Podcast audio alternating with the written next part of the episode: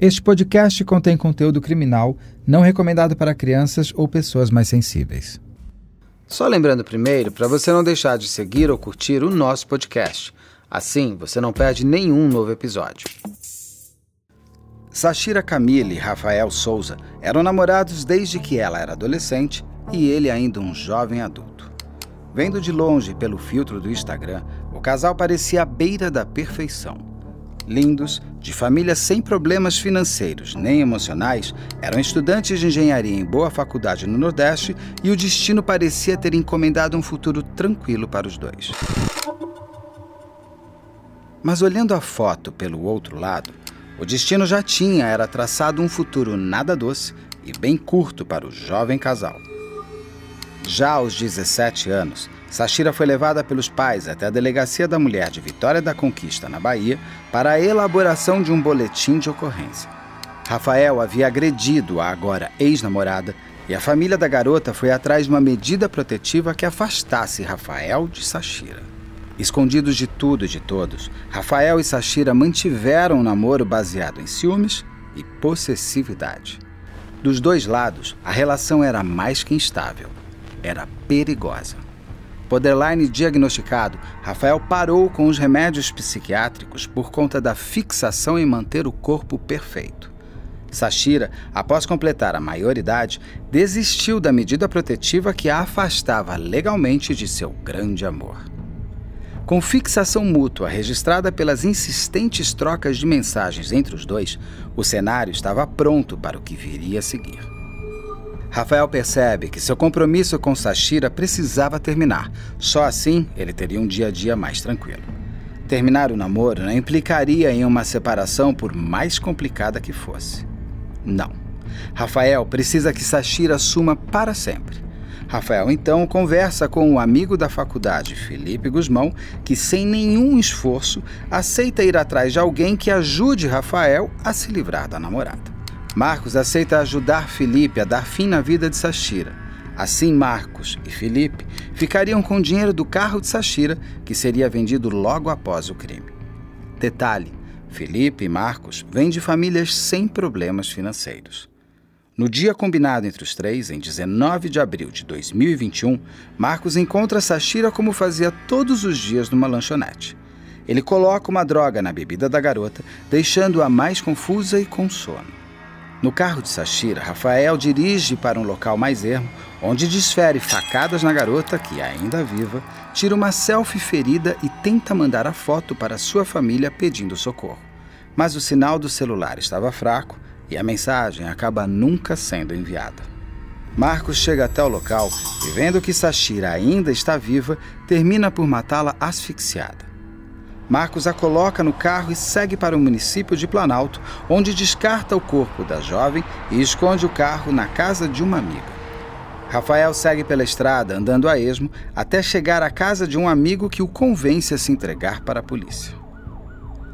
Sashira Camille morreu aos 19 anos pelas mãos daquele que achava ser o seu grande amor. Rafael terminou sua carreira acadêmica e marcou para sempre seu nome e sua história em função de seu grande amor. Mas seria de fato este crime culpa do amor? Amor é isso? Que sentimento, afinal, causou essa história que, infelizmente, se repete a cada dia e em todos os lugares? Quão doentes estão essas relações que o ser humano insiste em chamar e dar um nome de amor?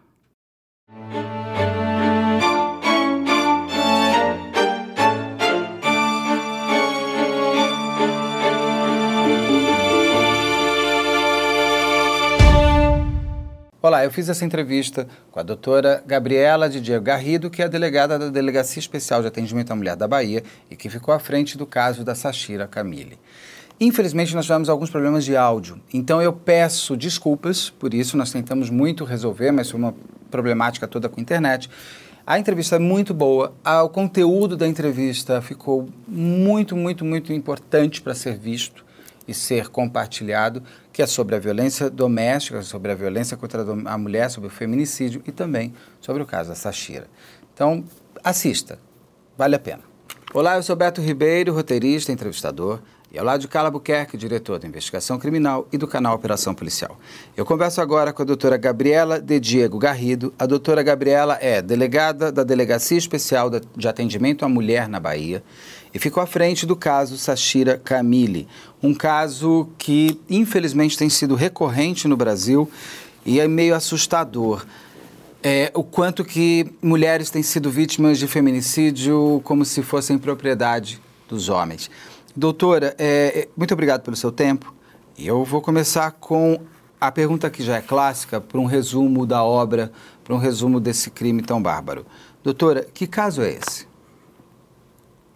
Olha, esse caso é o seguinte: é uma menina de 21 anos de idade, ela foi assassinada pelo então namorado dela, que a família considerava isso, mas eles ainda mantinham um relacionamento, e mais dois colegas de faculdade dele e dela, todos eles estudantes de uma faculdade particular aqui de Vitória da Conquista, vindo de um dos melhores colégios aqui de Vitória da Conquista, todos com famílias muito conhecidas aqui na cidade, famílias de, projeção, inclusive o padrasto da menina é presidente do Conselho de Segurança da cidade há muitos anos, presidente do Rotary Club.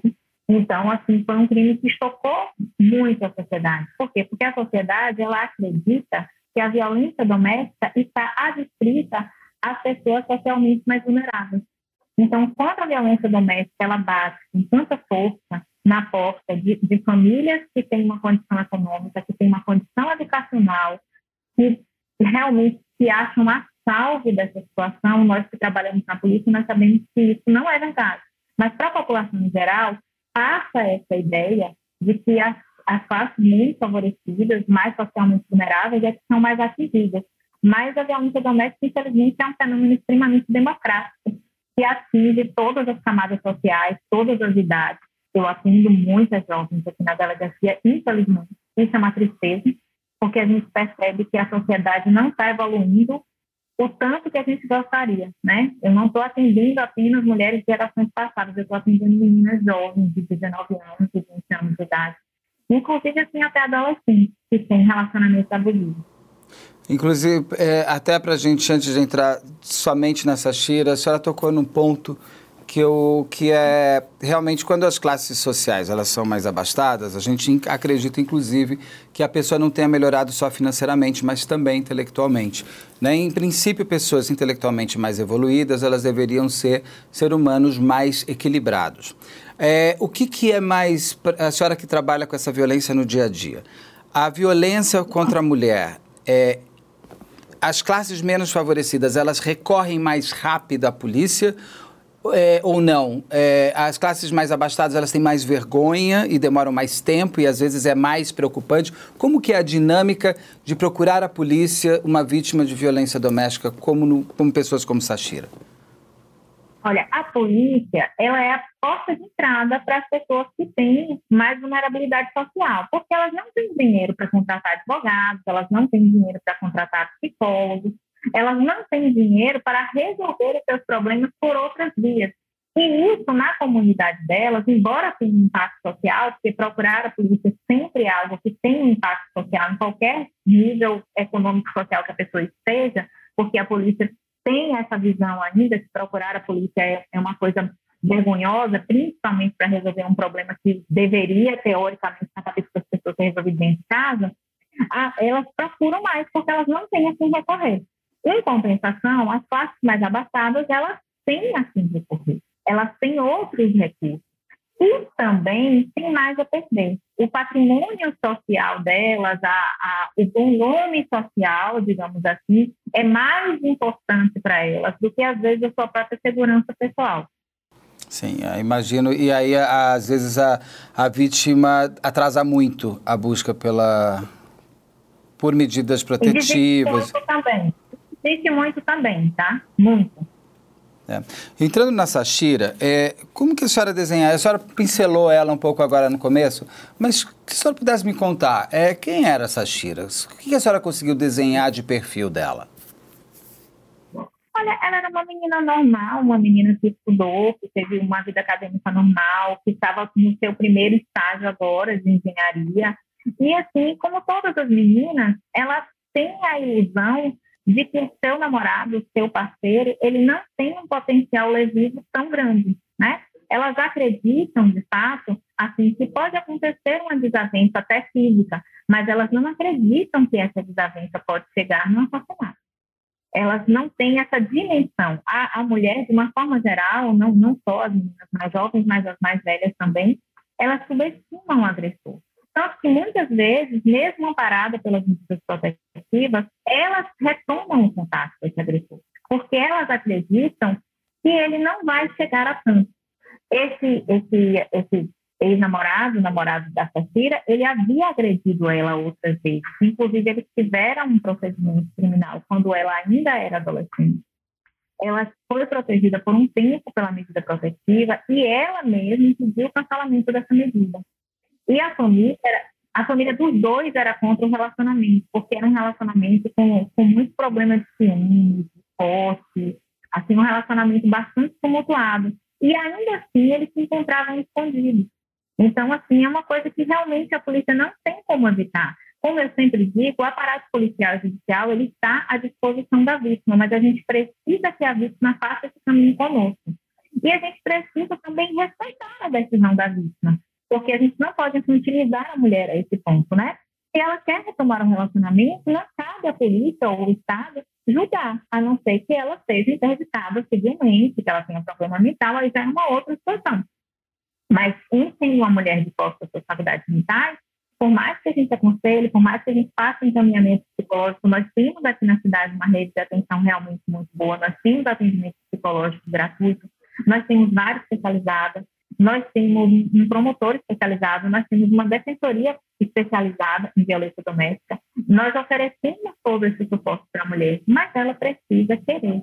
E querer passa por várias nuances educacionais que vão muito além da educação formal, que passa muito mais pela educação emocional e pelo espaço que essa mulher se entende ser, ser protagonista na, na, sua própria vida, entendeu? Porque a dependência emocional, ela realmente ela é muito mais grave para que a gente consiga conduzir casos do que a dependência econômica, porque a dependência econômica a gente tem como dar um suporte pelos mecanismos sociais e governamentais que existem, a gente tem como fazer esse encaminhamento. Não é uma coisa suficiente, não é uma coisa ideal, mas a gente consegue emergencialmente atuar dessa forma.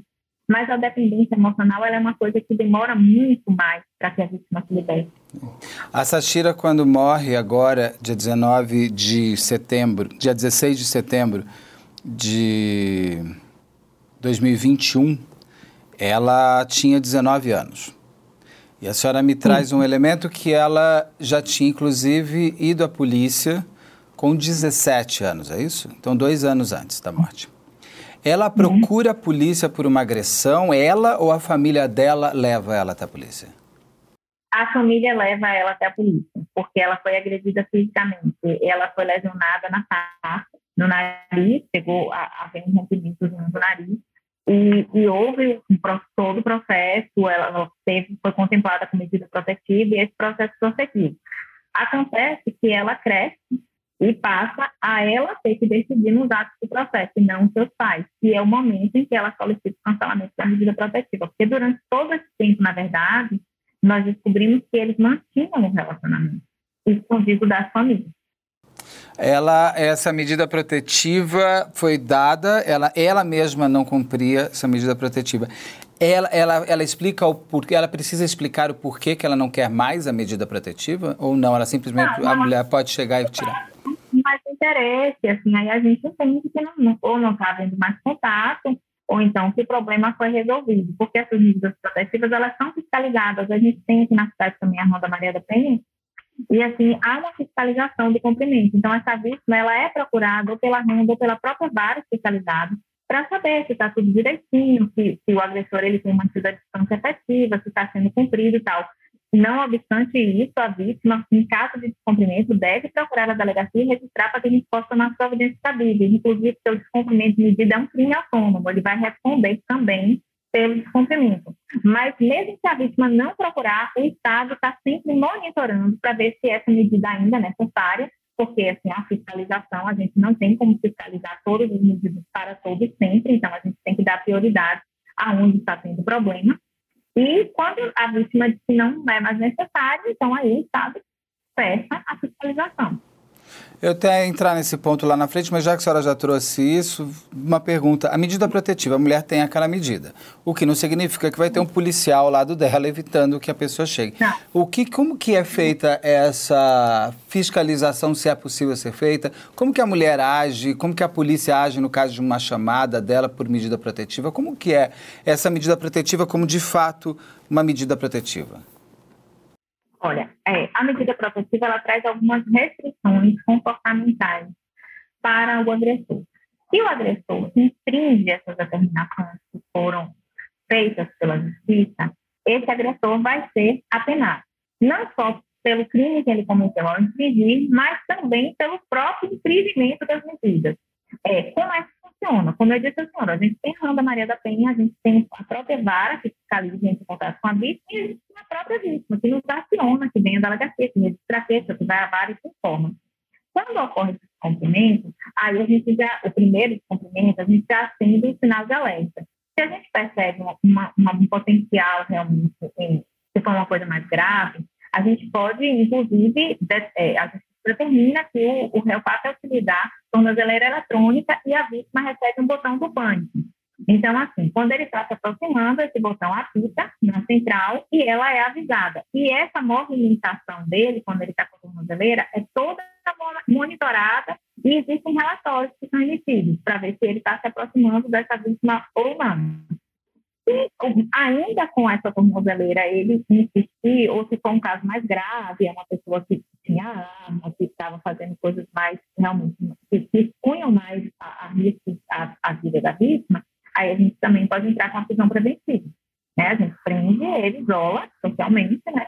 E até que a situação se acalme, se amenize. E agora a gente está tentando assim, implantar um sistema de, de, de grupos de apoio para esses homens, de ressocialização mesmo, para que eles não voltem a, a reincidir quando eles forem liberados. Porque assim, o Brasil não vai ver prisão perpétua. O cara não vai ficar lá preso para sempre.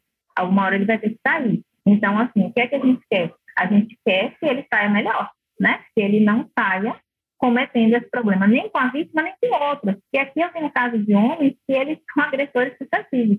Eles têm uma namorada, eles vão agridem, eles terminam, eles passam para outra, agridem, eu tenho um que tem cinco vítimas diferentes. Então, assim, você vê que é a forma que esse cara se relaciona com mulheres. Então, ele tem problema. Vai adiantar eu só prender esse cara? Não vai adiantar.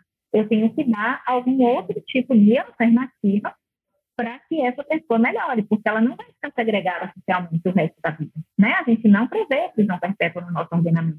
Ou as penas dos crimes de violência doméstica geralmente são, a não ser que seja feminicídio uma tentativa de feminicídio, são penas que são menores. Então, assim, não tem como o juiz realmente deixar essa pessoa presa há anos e anos, entendeu? Então, a gente precisa criar mecanismos também para reinserir esses homens na sociedade, porque eles são produtos dessa sociedade, né? E essa sociedade precisa se responsabilizar pelos produtos que saem dele, para que eles voltem melhorados, né?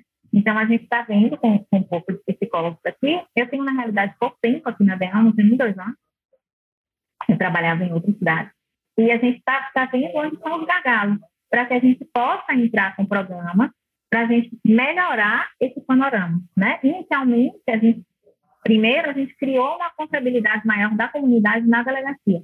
Então, as mulheres passaram a procurar mais. Hoje a gente tem uma demanda imensa, porque a gente está sempre fazendo campanhas de conscientização, a gente está sempre com outdoor na rua, com comercial, e, sabe? Está sempre pontuando mesmo. Eu vou muito em escolas, tenho o hábito de, de ir em escolas falar, falar para os meninos, falar para os pais. Então, assim, isso faz com que a comunidade se mobilize e procure serviço. Pronto, a, a, as mulheres estão procurando, ótimo, elas estão sendo encaminhadas, mas a gente tem que ver a outra ponta. Qual é a outra ponta? Esses agressores, eles também têm que ser trabalhados para que eles parem de agredir, né? Trabalhados na prevenção, que é o que eu tenho que fazer nas escolas, dar uma visão diferente para esses meninos, essas meninas, do que seja um relacionamento e do que seja a masculinidade e a feminilidade. E, quando já é adulto, né, que já sai aqui, já é cliente da Dena, como eu chamo, a gente tem que dar uma alternativa para esses rapazes, para poder eles evoluírem, né? Assim, eu assisti um programa outro dia muito interessante, um trabalho que foi feito num presídio no Espírito com agressores apenas feminicidas e agressores de mulheres. E assim, o que a menina que trabalhou com eles mais falava é que a maioria deles, eles achavam que estavam presos sem motivo nenhum. Assim, eles não acreditavam que bater na mulher deles era um motivo para estar preso. Então, assim, a, eles têm que ter esse entendimento que, que isso não é aceitável, que não é uma coisa normal, né? Para que eles não façam novamente. É a, a sensação da posse, mas a sensação da posse errada, né? Não é porque é seu que você pode quebrar e machucar e tudo mais. Não que a mulher seja de posse dele, mas eu imagino cachorros. As pessoas também acham que é porque é meu cachorro eu posso maltratar. Se é um vaso meu, eu posso jogar. É, e a mulher se torna um objeto para essas pessoas num nível de posse, que é isso que eu estou muito impressionado de, de o agressor e o feminicida não ver ele como um criminoso, uma vez que aquilo era dele. Não, ele tá e quando eles são mais velhos, então, ou vêm de uma classe socialmente favorecida, eles acham que eles tiveram um comportamento normal de homem, que, que assim, tipo, que absurdo a polícia tá me procurando. Eu não matei nem roubei, eu não sou bandido. Então, assim, eles têm isso muito, muito internalizado. Ou seja, ele fez aquilo que era esperado dele. Sim, exatamente. Ou que ele aprendeu lá atrás quando criança. Ah, no, uma, uh, um ponto, uh, são esses que eu chamo quase de, não são serial killers, mas são serial abusadores de violência doméstica, né? Que sai de uma namorada, vai para outra, vai para outra. É, uhum. é, então, é, é, é possível que uma pessoa que, um homem que já provou desse prazer que existe, volte mesmo a, a, a exercer outra violência com outra mulher. Porque não é com aquela, é com qualquer mulher. É possível, é provável. na verdade. É provável. É um padrão né? Então é. é provável que ele vá repetir, porque a forma que ele tem de se relacionar com as mulheres é e... Então, assim, ele entende que aquilo ali é a forma dele de ser homem. Sim. Então, ele não, se ele não for resgatado por algum, algum manejo, algum programa, algum tipo de situação, ele vai continuar se comportando daquela Sim. maneira que ele acredita ser a maneira normal e adequada para ele se comportar. E essas relações de violência doméstica, muitas vezes é quase uma via de mão dupla. Eu não chamo de uma relação sadomasoquista porque não está estabelecida nesse prazer. Mas hum, é, é, o que é mais difícil é fazer o homem não fazer de novo ou a mulher não, per, não perdoar novamente. Porque tem isso também, não tem? O que, que é, o que, que acontece? São muito difíceis. Assim, na realidade, assim, o relacionamento ainda é um ativo muito importante para a mulher, é, socialmente né? Assim, você não vê homens sendo discriminados porque se separaram, pelo contrário, eles são até parabenizados. Homens sendo discriminados porque não se casaram, porque não tem uma companheira, eles são considerados os caras, né? Os melhores nisso. Então, assim, quanto a mulher, não. A mulher não tem um companheiro, é um estigma, né? A mulher que se separou é como se o fracasso da relação fosse dela. Isso é um peso social ainda que a mulher carrega. E isso faz com que a mulher tolere determinados comportamentos e essa tolerância, quando você passa a estender os seus limites, é, você vai aprendendo paulatinamente a se desrespeitar e a se desvalorizar. E vai dando cada vez mais espaço para que esse homem, que já acredita nessa forma de relacionamento, se desrespeite também. Tanto que uma das maiores, as estratégias mais comuns de, do agressor é começar desvalorizando a mulher, assim, fazendo comentários que realmente machucam a autoestima. Então, por exemplo, se, se, o meu companheiro ele sabe que eu tenho problema com meu cabelo, aí ele faz comentários sempre pejorativos sobre o meu cabelo, sobre o meu peso, porque assim, as pessoas que convivem com a gente, né, os companheiros, como os pais também, eles sabem quais são os gatilhos, então eles sabem aonde é que eles vão machucar, né? E assim, pode ser que falar assim, fala assim, poxa, o cara é um psicopata, tá fazendo isso aqui. Não, gente, isso faz parte do relacionamento humano. Todos, todos nós, em maior ou menor grau, nós fazemos isso para conseguir coisas que nós queremos. Tem gente que é mais, tem valores morais mais fortes, é uma pessoa que consegue ter mais empatia pelo problema do outro, tem gente que não, tem gente que mesmo por falta de informação, porque isso é considerado normal, né? A gente vê aí o cara indo para um país em guerra e falar que as mulheres estão expostas e assim, mas eu estava com um grupo de amigos. Isso é uma coisa que é considerada tolerável pela sociedade, né? Então, enquanto isso for tolerado, isso vai acontecer. Principalmente uma coisa porque é esses assediadores, esses, esses homens que conseguem entrar e fazem essas mulheres acreditarem que ela praticamente tem que agradecer a Deus por ele ainda querer ela, né? Porque Exatamente, que ninguém vai querer, se ela não tem valor. Então, assim, pelo amor de Deus, quem vai né? Assim, a gente ouve mulheres que não são os homens, é uma coisa muito, muito espalhada também. A gente atende mulheres que, assim, as próprias mães delas fazem, gente, você vai separar ele, ninguém vai querer ser filho. Quem vai querer? Então, assim, a mulher aprende isso, que ela tem pouco valor e que as pessoas não vão querer ela e que isso é um problema, né? Porque as pessoas podem até não querer ela, só que assim, isso não precisa ser um problema. Só que para a mulher é, porque assim ainda há uma imagem social muito vinculada de que você precisa ter um companheiro. Então, isso gera a dependência emocional, que realmente é o fator que mais fomenta a violência doméstica, porque faz com que os limites se estendam, né? Se estendam os relacionamentos abusivos se perpetuem. E existe aquele círculo nada é, é, é um círculo fracassado, mas, mas existente e permanente. Ele é romântico, é. daí ele vai. Como que é esse? É, é, tem, tem os momentos que a mulher procura a polícia e depois ela, ela tira de novo a medida, que é exatamente como que é essa roda que o agressor sabe fazer? Ninguém começa a se relacionar com o outro. Eu sempre falo assim: a minha avó falava que não se atrai moscas com vinagre, mas com açúcar. Né? Quando a gente começa a se relacionar, mesmo o cara que vai se bater depois, ele vai ser ótimo, porque senão ninguém começa um relacionamento se a pessoa não, não mostrar o seu melhor lado, né? Então, assim, a gente começa naquela fase da lua de mel. E aí tá tudo ótimo, tá tudo lindo. E assim, aos poucos, quando as pessoas vão se conhecendo, vai surgindo, assim, o que eu falo para a mulher que tem que chamar atenção, principalmente para as adolescentes, é assim, como você se sente com o outro. Porque a fase da atenção, quando começam os conflitos, às vezes são conflitos muito perceptíveis, mas você fica com aquela sensação de que você está pedindo de novo você fica com um desconforto. Não é uma coisa confortável estar com seu parceiro. E isso tem que chamar a atenção assim, severamente. Sabe? Principalmente das meninas, eu falo assim, confia em você, confia no que você sente, confia no seu corpo. Como é que você sente? Você se sente à vontade, feliz, é agradável? Ou você sente que você está tentando se conter, se moldar, se manter da forma que a pessoa espera que você seja? Você sente que você está sempre tensa com aquela pessoa. Isso é a fase da tensão. Então, assim, por quê? Por que a mulher fica nessa fase? Porque ela acredita que ela tem o poder de duas coisas que ela não tem, que é evitar essa agressão, porque a agressão vem do outro, você não tem como evitar, né? Então, assim, você fica tentando corrigir as mínimas falhas e vive naquela tensão para tentar evitar essa agressão. E, assim, evitar também a explosão ela não vai conseguir evitar, porque a tensão vai crescendo. Por mais que ela se esforce, por mais que ela tente agradar, em algum momento, alguma coisa ele vai achar que está errada e que vai ser motivo para ter explosão. Aí, depois da explosão, voltamos para a fase do lua de mel, porque aí ele chora, ele se arrepende, ele fala que não vai acontecer de novo, porque ele estava muito nervoso, ele estava muito trabalho, ele bebeu. Então, assim, se terceiriza a responsabilidade dessa agressão. O agressor, ele terceiriza, ele passa para a bebida, para o comentário de algum amigo, para um comportamento dela, para alguma coisa, agora nunca para ele, entendeu? Ele não é responsável, ele simplesmente reagiu porque ele é homem, o homem é assim. Né? Eu ia comentar isso, a terceirização vai inclusive para a vítima. Eu só estou fazendo Sim. isso porque você me provocou.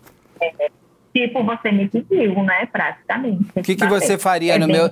Se você fosse eu, você não faria é. isso também? Né? É... Pois é.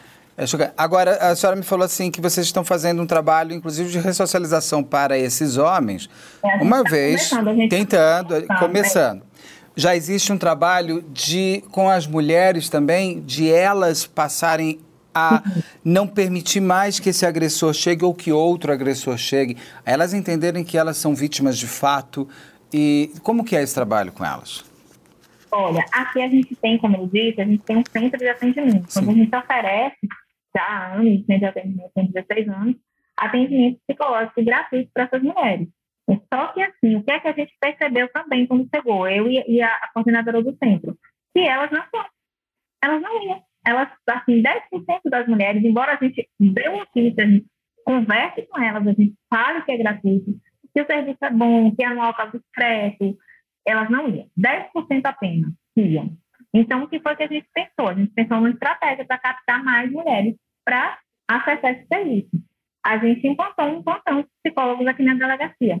Então, quando ela segue, a gente assim, fala que é psicóloga de uma forma velada, porque é outro preconceito social. Você não pode procurar psicólogo nem psiquiatra, se você é doido.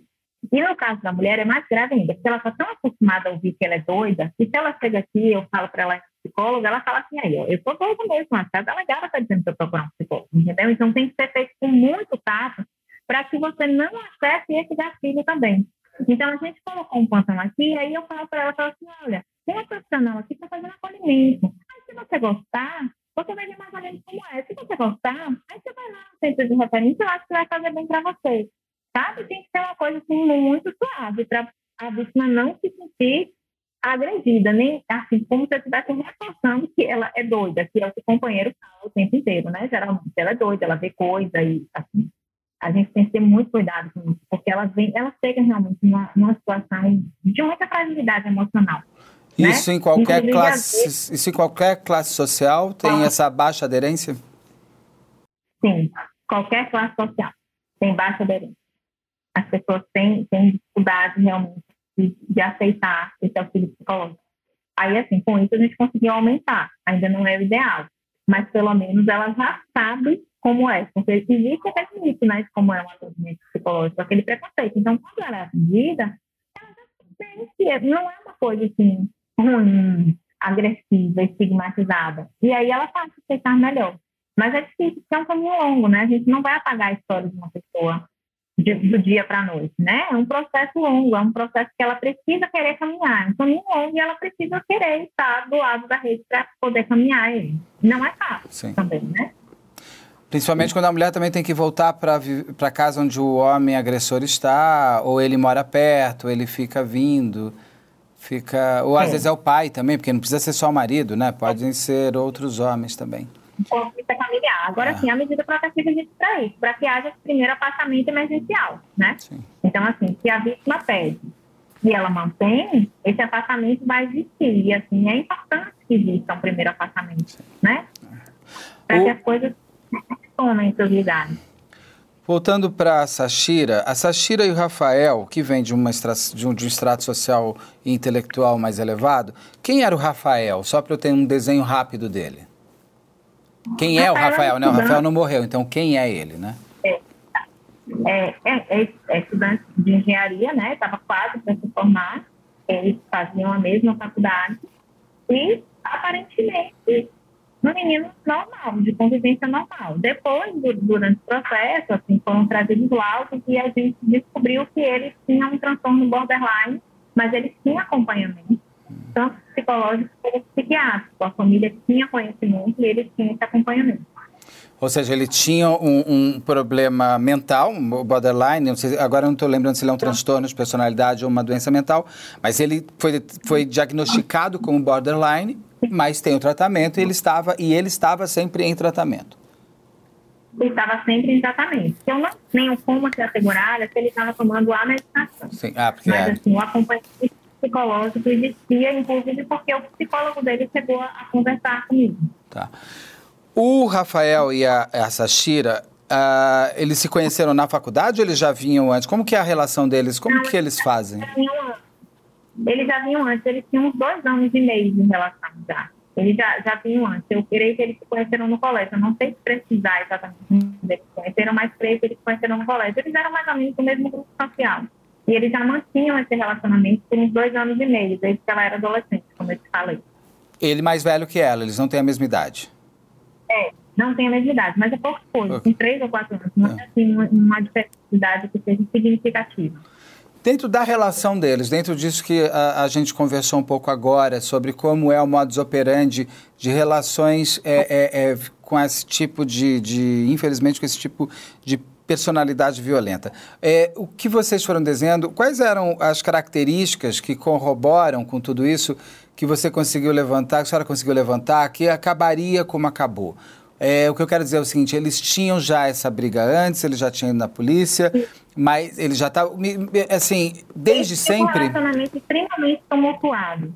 Assim, sempre estavam brigando, eles sempre tinham desavenças, não tinha muito ciúme do outro, eles tinham muita necessidade de um controlar o outro. Eles trocavam mensagens de forma extremamente intensa, assim, o tempo inteiro. né? A ponto de, em alguns momentos, ele falar assim, que pedia para parar de trocar mensagens, que não conseguia estudar. Assim, eles, na realidade, eles despertavam coisas ruins um no outro, como todo relacionamento abusivo, né? Assim, é como se, se houvesse, como você falou, a retroalimentação de um com o outro, do agressor e do agredido, né? E é a, uma retroalimentação. E as famílias perceberam, a senhora me falou agora um pouco atrás também, que as famílias também não queriam a relação tanto de um com o de outro. Não. Como que era? O que, que, as famílias tentavam fazer? Bom, as famílias tentaram até tirar o Rafael da cidade, a, a, família do Rafael. E a família da família proibia o, o namoro. Então, assim, por quê? Porque já tinha sido esse episódio de agressão. Porque eles brigavam muito e ninguém quer isso para os filhos, né? Tanto de um lado como de outro.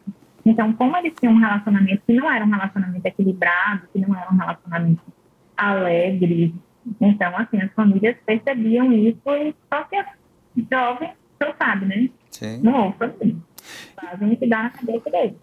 É, teve algum elemento que o Rafael, algum momento, alguma ação que o Rafael é, alert, deixou a família ou dela ou dele alertado, isso não vai acabar bem? Ele teve algum. É, de falar alguma coisa, ou de, ou de falar se você não vai ser minha, você vai ser ninguém, essas coisas. Tem algum que elemento? Que, saiba, tá. que a gente saiba não, porque inclusive quando a gente tomou pé da situação, tinha morrido. Então não podia relatar isso pra gente, não, né? Porque pra família não falava, porque o relacionamento era escondido. Então, era, a família chegou a proibir ela de casa, ela chegou a fugir de casa para encontrar com ele. Então, assim, é difícil, na realidade, para as famílias conseguirem se posicionar de uma forma efetiva na situação. Porque os jovens, de uma determinada idade, eles já não ouvem os pais dessa forma, né? Então, assim, ele acredita, primeiro, assim, existe a, a, coisa mesmo da juventude, de acreditar que nunca nada vai dar errado, vai dar errado o vizinho, mas comigo, imagina, né? Então, assim, os jovens fazem coisas realmente que se colocam risco, porque eles acreditam, eles têm essa falsa ideia de que nada de mal os atingirá. Eles acreditam piamente nisso, né? E ela, a, a, quando vocês começam as investigações, depois eu vou entrar, vou entrar no desaparecimento, mas só para já trazer esse elemento agora, é, a Sashira, quando vocês acreditam, a senhora falou aí de muitas mensagens trocadas tal, ela tinha algum ponto de conversa com amigos ou alguma mensagem trocada com alguém onde ela demonstrava medo do que ia acontecer? Hum, assim, com, dentro do que a gente pegou, não. Ela, a gente via muitas conversas dela com ele. E aí ela falava com o irmão dela, mas não falava disso, que era mais novo que ela, eles pareciam ter um relacionamento bem próximo. O irmão dela era criança ainda. Uhum. Mas assim, ela tinha muito apego com o irmão dela e é o que a gente via mais, assim, não, não de falar para as pessoas, não. A gente chegou a ouvir algum, agora sim, ela, uma coisa que, que chama atenção, que também é típica de relacionamento abusivo, é que a gente vê que ela não tinha tantos amigos tão próximos, né? Porque o relacionamento abusivo, ele vai isolando a pessoa. Assim, para você manipular, é muito fácil você isolar, né? Então, assim, eles vão sim se mesmando dentro deles. Tanto ela como ele, ou só ela foi ficando isolada? Ele não? Mais, é, mais ela bem mais ela. Tanto que os dois, os outros que participaram eram amigos tá. dele. Né? E... Como que acontece? Aí vamos entrando um pouco para o crime. O que, que acontece? No começo, essa Shira é colocada como desaparecida, porque como que acontece? Como que são os dias antes? É, o que, que você, você consegue me... Foi no mesmo dia. Não foi registrado o desaparecimento. Porque, assim, jovem, né? foi para a faculdade, depois falou que ia sair, não chegou. Quando não chegou, a família acendeu o alerta. Assim, houve passar mensagem em grupos e tal, como eu disse, o padrasto dela é, fez um pouco de segurança, chegou a dar uma alerta, mas assim, não chegou a ser registrado o desaparecimento dela. Quando foi por volta da meia-noite, eu acredito, que não foi eu que estava de plantão, é, o colega recebeu já o Rafael com advogado. E o Rafael contou a história, como foi na a versão dele, né? Contou o que, que tinha acontecido e tal, e que não sabia dizer se ela estava morta ou não. Então, assim, a gente não sabia se a gente estava procurando um corpo ou se a gente estava procurando uma pessoa, nem sabia onde estava. Aí ele fala que quem saiu com ela foi o Marcos, que foi outro elemento, né? Que o Marcos foi apresentado para ajudá-lo a pedido dele mesmo pelo Felipe, que é outro amigo dele, e que ele não sabia porque o Márcio tinha saído com ela dentro do carro e ele tinha ficado no anel viário, tinha ido até para casa de um amigo, depois encontrou com a advogada e veio para a polícia. história era tão cheia de detalhes que quando aí meu colega me ligou, quando meu colega me ligou, a gente achou, inclusive, para não, esse menino, ele tem transtorno mental, ele não é que uma pessoa fazer uma coisa dessa, depois vai sentar na delegacia e vai contar isso, né? A gente ficou achando que, de repente, podia estar drogado, teve, sei lá, um ciclo. Assim, era uma coisa muito, com muitos detalhes. E a gente, meu Deus, e assim, procurava que esse desaparecimento não sabia. Não sabíamos quem era a menina também. Quando foi lá pelas tantas, alguém passou uma informação que seria parente de um policial militar. Assim, a gente também não sabia. E aí tenta descobrir quem é esse parente, ver se tem esse desaparecimento. Não tem. Aí ele fala nesses dois outros rapazes, no depoimento dele. Só que isso era no meio da noite. A lei de abuso de autoridade não permite que eu vá pegar duas pessoas em casa no meio da noite para fazer um interrogatório. Então, a gente espera amanhecer o dia. Quando amanheceu o dia, nós fomos à casa dos rapazes, dos amigos dele, que indicou a casa, onde era tudo direitinho. Que são Marcos e Felipe, casa. né? Que são Marcos e Felipe. O Marcos e Felipe. Inclusive, na casa do Marcos, os pais dele estavam e permitiram que ele fosse com a gente, porque eles sabiam que estava o corpo ou a menina. Ele tá, os pais dele estavam, ele estava na casa com, com, os pais, né? E aí, assim, os pais dele, coitados, né? Não sabiam de nada. E, mas permitiram que ele fosse com a gente, porque, assim, a, a minha grande questão era se a menina estava viva, sangrando em algum local, sem socorro, não, não tinha muita noção, né? De como é que estava a situação. E aí ele falou que tinha é, jogado ela numa cidade que fica próxima aqui, Planalto, fica 40 quilômetros daqui, na entrada da cidade. E aí a gente deslocou para lá com ele e ficamos rodando até conseguir chegar no ponto, que era de noite, ele não sabia exatamente o ponto, não é uma cidade que, ele conhece, e até que a gente encontrou, e quando encontrou, infelizmente, ela já, já estava morta, e aí a gente foi fazer os procedimentos e começar a, a investigação. investigação. sobre, uh, uh, voltando um pouco aqui, Felipe, deixa eu pegar o nome dele, é Felipe Guzmão e Marcos Vinícius Fernandes. Como que, como que eles entram nesse crime? Como que esse crime foi arquitetado pelo Rafael? É, é quem são o Felipe, quem são Marcos? Olha, o, o, o, rapaz, o Felipe e o Marcos, o Felipe era muito amigo do, Mar, do, do Rafael, há muitos anos. Eles eram colegas de escola e, segundo as próprias palavras deles, os dois eram estranhos, assim, tinham dificuldades de relacionamento e amizade, e acabaram encontrando um no outro coisas em comum e eram muito amigos, de muitos anos. O Marcos, segundo ele, era amigo do Felipe e foi indicado pelo Felipe para ajudar o Rafael a cometer o crime. Eles negam, assim, que soubessem, os dois negam que soubessem que era uma menina, eles sabiam que era uma pessoa. O Marcos, tá? o Marcos negam... e o Felipe negam saber que era, inclusive, é. a namorada do Rafael, é isso?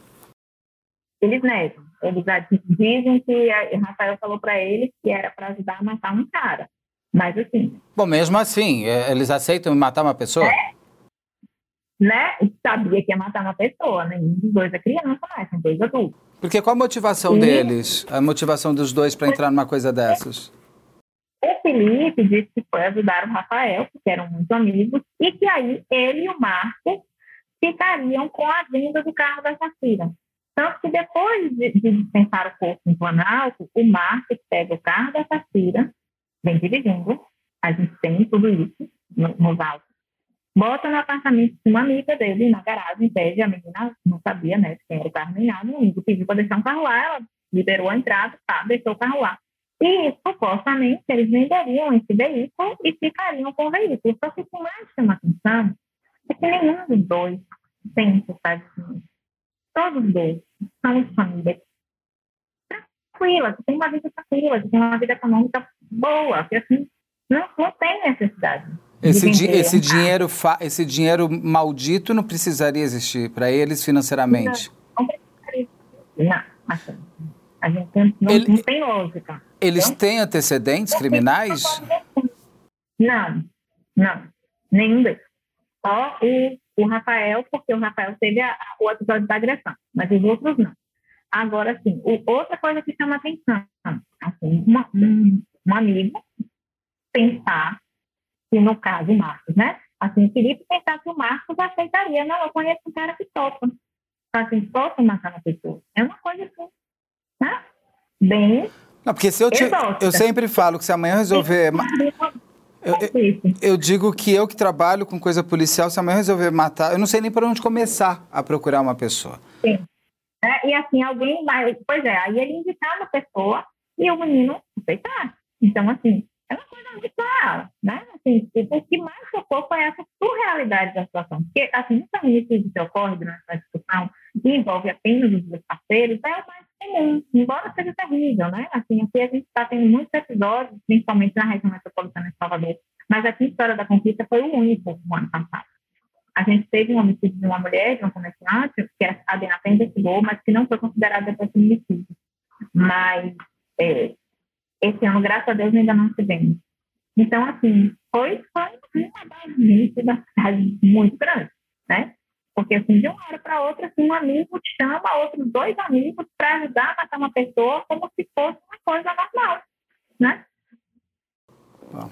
O Felipe conhecia o Marcos, o Marcos conhecia. Uh, peraí, o Rafael conhecia o Felipe, é isso? Os três se conheciam, embora eles digam que o vínculo era maior entre o Felipe e o Marcos. E o Felipe é como se fosse a ponte para ele, tá. na descrição dele. Né? Ele, ele chamou o Marcos porque o Rafael pediu. Ele não foi ao local, mas ele chamou o Uber, ele, chamou, ele providenciou a ida do Marcos ao local do crime para finalização. E assim, o, o Rafael leva uma pessoa que ele nem conhece para matar a namorada dele, que ele mata e tudo mais. É, pois é. E assim, mas eles se conheciam. É, embora eles não admitam que eles tinham muito relacionamento, mas todos três se conheciam. Eles estudavam na mesma faculdade, eles moravam no mesmo bairro, não tem como Os três faziam a mesma faculdade. Inclusive com ela, Os inclusive três. com a. A Sashira é. estudava na mesma faculdade que eles. Exatamente, todos eles faziam fainal. E aí. E aí, vamos lá, o Marcos fala que ele não sabia que era uma mulher. Quando ele chega e vê que é a Sashira, e aí? O que, que ele resolve? Ele fala. É. Já que eu tô aí aqui, vamos, vai. é, ele fala que ele continuou porque o Rafael ameaçou ele. Né? Uma coisa assim, meio descabida. Né? Se você já foi lá para matar, faz diferença? Você vai matar um homem ou mulher? Você já foi contratado para matar? Não faz diferença. Foi levantado né? também se o Felipe e o Marcos também têm algum transtorno mental, não? Não, não não está nos autos isso. Não, não tem. sei informar. E, co, e aí, como é que foi a dinâmica, pelo que o Rafael e eles vão contando, como, como que eles atraem essa Shira? É, essa Shira já é mesmo encontrar, algo comum? O que, que muda que o Rafael naquele dia resolve matar é, ela? Eles brigaram? Sempre, não, eles se encontravam sempre. Segundo o Rafael, é assim, eles estavam brigando muito, eles estavam tendo muitos problemas de convivência e ele achava que não conseguiria terminar. Então, a forma que ele conseguiria terminar era matando, ela. É, imagina. Aí, o que é que ele tem? Ele faz? Ele vai, compra um, um que ele deveria ter receita, porque ele era um, um paciente psiquiátrico, né? Ele compra o ripotril na farmácia e ele pega, chama ela para lançar normal, como ela saía todo dia do estágio, ela vai até a casa dele, porque ela tinha carro, ele entra no carro, eles vão lançar, e ele bota o, o remédio no refrigerante, só que ela sente o gosto. Isso é ele que relata. Ela sente o gosto do remédio e aí ela para de tomar o remédio. Então ela não fica inconsciente.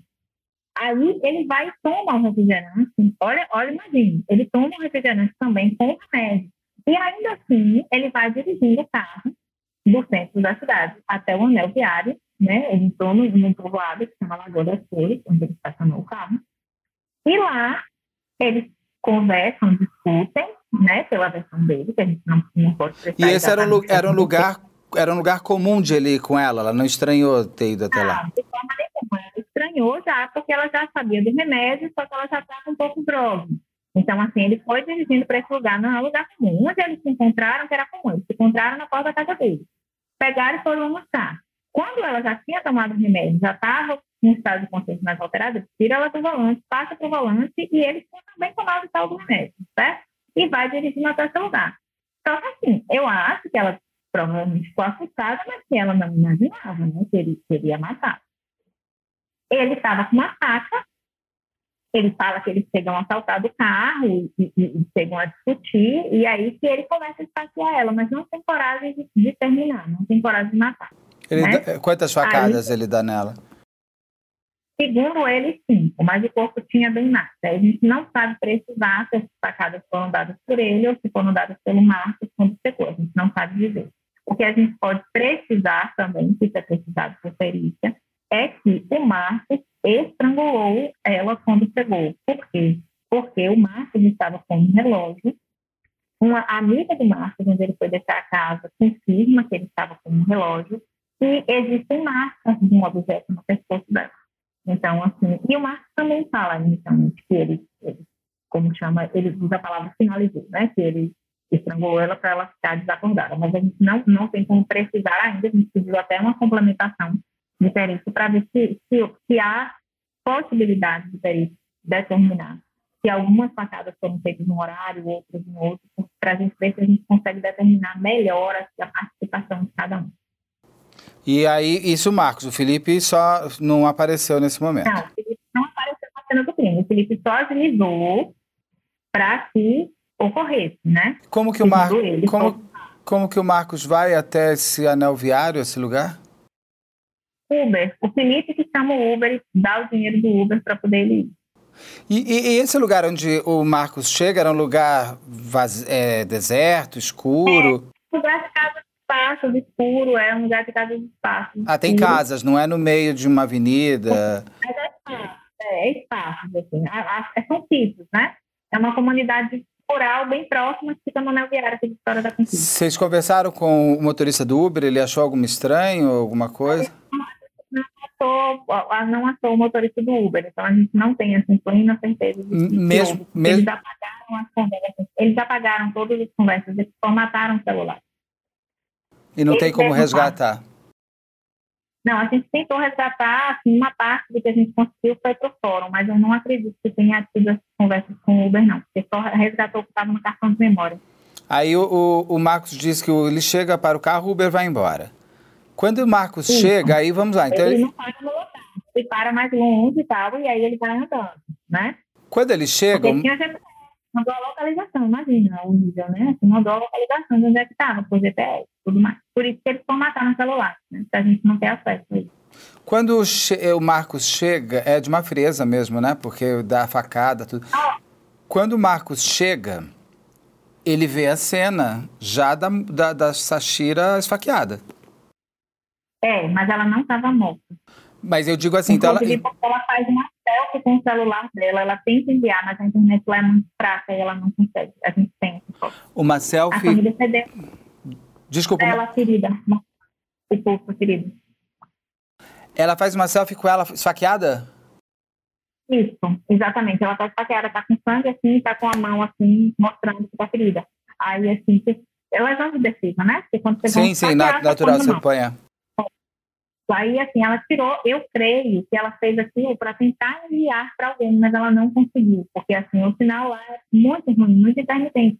Eles conseguiam se comunicar porque eles estavam fora do carro, então eles queriam chegar mais para lá, mas para cá, subir o aparelho, ela estava dentro do carro. Ainda tinha que fazer isso sem eles verem, né? Então, Quando... ela não conseguia enviar essa foto, mas nós temos a foto. Então isso, tá, isso comprova que quem que quando o Marcos chega, essa Shira já estava esfaqueada, começando.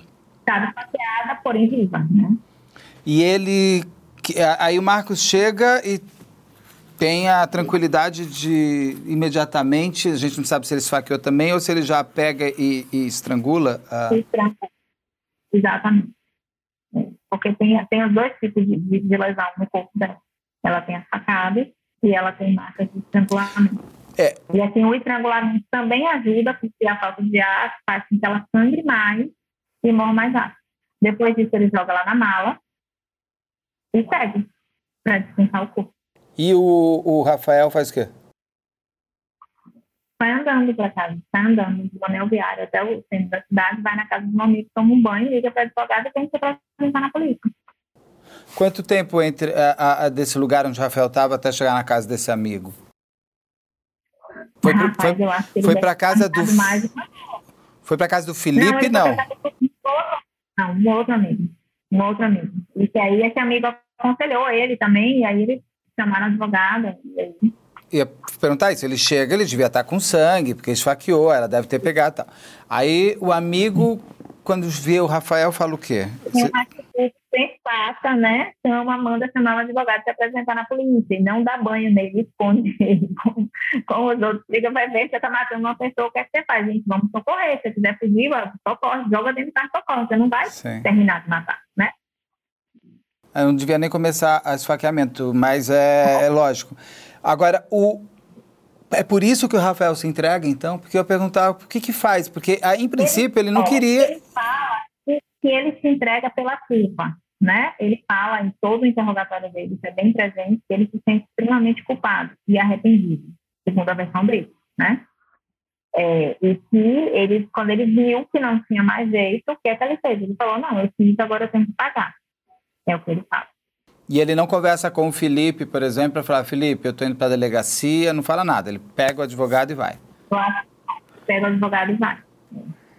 Esse é um crime de muito ódio, né? Facadas dessa maneira é um crime com muito ódio, é, é estrangular é muito ódio. Tudo que é muito. Eu aprendi com vocês nesses anos todos que crimes muito próximos, você tem muita ligação de vítima e, e, e autor, e uma ligação de muito ódio. Por isso estranha, mais estranho ainda o Marcos e o Felipe entrarem nesse ódio. Porque quando você só quer roubar, bandido a gente sabe que quer roubar, pode até matar, o latrocínio dá um tiro e vai embora. E é. vocês não conseguiram resgatar entre eles, assim, eu imagino que se fosse um crime de ódio, eles, se eles ficaram muito tempo conversando sobre isso, se tem... Provavelmente por isso eles resgataram celulares, entendeu? Porque eles mesmos falam nos depoimentos que foi combinado o crime por telefone. Quanto tempo antes? Por assim, que dois anos antes o Rafael tinha sido ameaçado pelo pai dela. E que aí, nessa época, o Rafael estava com muito medo e aí queria contratar uma pessoa para matar o pai dela, no caso. Mas que esse, esse dela, ele fala que foi assim na véspera, assim, que eles fizeram essa combinação maluca. Não tem, um, não tem um, essa data não tem motivo, não era aniversário dela, aniversário dele, não, não tem nada. Não. Não, é simplesmente ele achou assim, que seria a única forma dele conseguir terminar o relacionamento, segundo o que ele fala, né? E dias antes ele estava vivendo a vida cotidiana com essa Shira, de se encontrarem escondidos, brigarem, se amarem, brigarem, se amarem e tudo mais. Uhum. A família da Sashira descobre que ela pode estar inclusive que ela pode estar inclusive morta e tudo mais. Como foi a reação da família dela e dele? Do Rafael e também do Marcos e do Felipe, que são famílias que eu acho, acredito que não tenham.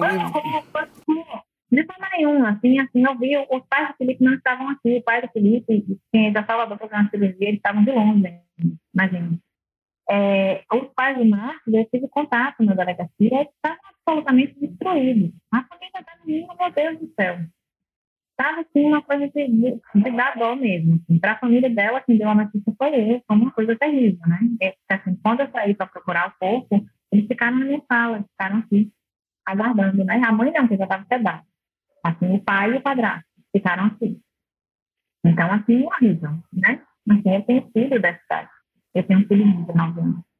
Então, assim, a dor da família é imensurável. E a dor da família deles também, porque imagina, ninguém tem filho para ser sozinho. Ninguém. Né? Você dá o seu melhor. Três são filhos únicos. Três são filhos únicos. O Rafael, o Marcos e o Felipe são filhos únicos desses pais. Isso. E estudantes de engenharia, de faculdade? Particular. Então, assim, imagina o choque da sociedade. Uma sociedade que considera salva dessa violência e que vê que isso acontece no meio onde os filhos estudam. Não, e no caso dos pais dos três, a gente acha que está salvo de uma violência que está sendo construída dentro da sua casa. Exatamente. Exatamente. Assim, assim, muito triste, sabe? Muito triste ver os pais. Eu tive realmente muito, muito dó assim. Claro, me identifiquei com todos os pais, eu sou mãe com dois filhos. Então, assim, a dor das mães e dos pais e é muito familiar, né? Assim, a gente tem a dimensão, a gente não pode, na realidade, imaginar, porque é uma coisa absolutamente inimaginável. Mas a gente tem uma noção de como deve ser uma coisa terrível para essas famílias, né? como assim, como esse ato deslocado deles marcou todas essas famílias envolvidas na tragédia, né? Porque não acabou só com a vida deles, acabou com a vida dos caras. O, vocês chegaram a solicitar, se foi necessário, alguma perícia psiquiátrica para ver se o Rafael, por ter, por ser borderline, estaria em surto ou alguma coisa assim? Foi necessário?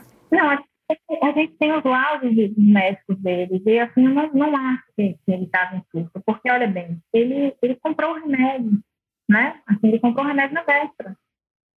Ele pegou a faca, quis sair de casa, então assim, o surto não dura tanto tempo, né? Ele podia estar em desequilíbrio, eu não sei se ele estava tomando medicamento. Eu acredito que não, pelo que ele fala, porque ele fala que estava treinando para um campeonato de, de, de fisiculturismo natural e que não podia tomar nenhum tipo de medicamento. Então, eu acredito que ele estava sem o medicamento, né, sem estar sabendo. Mas, assim, o curso que, que, demora tanto tempo, não, não acredito que seja possível, não. não. O curso é uma coisa imediata. Né? Você surta e naqueles cinco minutos de fúria ali você faz alguma coisa, né? tendo uma discussão antes de tudo, não sem nada. É, o, você... o doutor Guido Palomba já me falou que o surto tem tempos diferentes, tal, mas no caso dele, é, é, entendo porque como ele comprou Rivotril também, ele teve uma preparação também, né? Tem uma... No caso das investigações, é, é, o autor chega até vocês e vocês começam a ter que desenhar para ver se ele inclusive não está é, tirando ninguém ali, ou se ele não está colocando mais culpa em um. É uma história tão doida que a gente, a gente no começo não acreditou. Sim. Era assim. Estava entrando na coleta no início, eu disse, é verdade, era assim, menina maluca. Assim, coisa assim tão lógica, você fazer uma coisa dessa e depois você pegar um advogado sentar e ir na polícia, é uma coisa bem lógica, né? Então, assim, a gente ficou realmente bem contado como vai ser a sequência das coisas. E é... aí, ligava as contas, e no começo, os depoimentos deles, três, se complementavam bastante, né? Embora, assim, os outros dois rapazes, o Marcos e o Felipe, eles tentassem omitir alguma coisa, mas, assim, nas entrevistas que a gente fez antes de colocar o depoimento no papel, porque a gente passou o dia inteiro com eles, praticamente, é, então, assim, a gente via que, assim, que tinha tinha um fundo de verdade em tudo ali que estava montado. Coincidia, né? E nenhum dos três, o Rafael... também, né? Porque geralmente, quando é as, lógico, as pessoas quando cometem esse tipo de crime, elas tentam não, não, não aparecerem como os assassinos, tentam ainda fugir e tal. O Rafael se entrega Sim. ali de cara ali com o advogado. Os outros dois tentaram fugir, ficaram surpresos, não ficaram? Eles, eles ficaram surpresíssimos, porque assim, eles não sabiam que o Rafael tinha vindo da polícia. Então, eles, estavam assim, achando que ia dar tudo certo, e que eles iam vender o carro, iam dividir o dinheiro. Chega a ser até infantil, né? Esse tipo de, de pensamento. Mas, assim, eles estavam assim, sem saber. Tanto que quando um, dos policiais, quando chegou na casa do Marcos, é, o, o, pai do Marcos é, é policial rodoviário aposentado. Então, um dos policiais conhecia ele. E aí, é, é, para ele, o, os pais falam assim, eu quero que você fez. Aí o policial fala assim, olha, conta você com seu pai o que você fez. É mais bonito você contar. Entendeu? Assim, porque assim, os pais, coitados. Eu acho que nem os piores pesadelos da vida imaginavam um absurdo. E, e eles justificam porque, é, como a senhora falou já, eles eram de famílias economicamente tranquilas. Eles queriam esse dinheiro para quê? Para comprar droga? Eles se drogavam, não se drogavam? Como é que se justifica isso? Ah, alguns depoimentos falam que, que o Marcos já teve envolvimento com drogas, mas não há esse policial disso, né? Então, assim, são só é. realmente depoimentos. É porque é uma...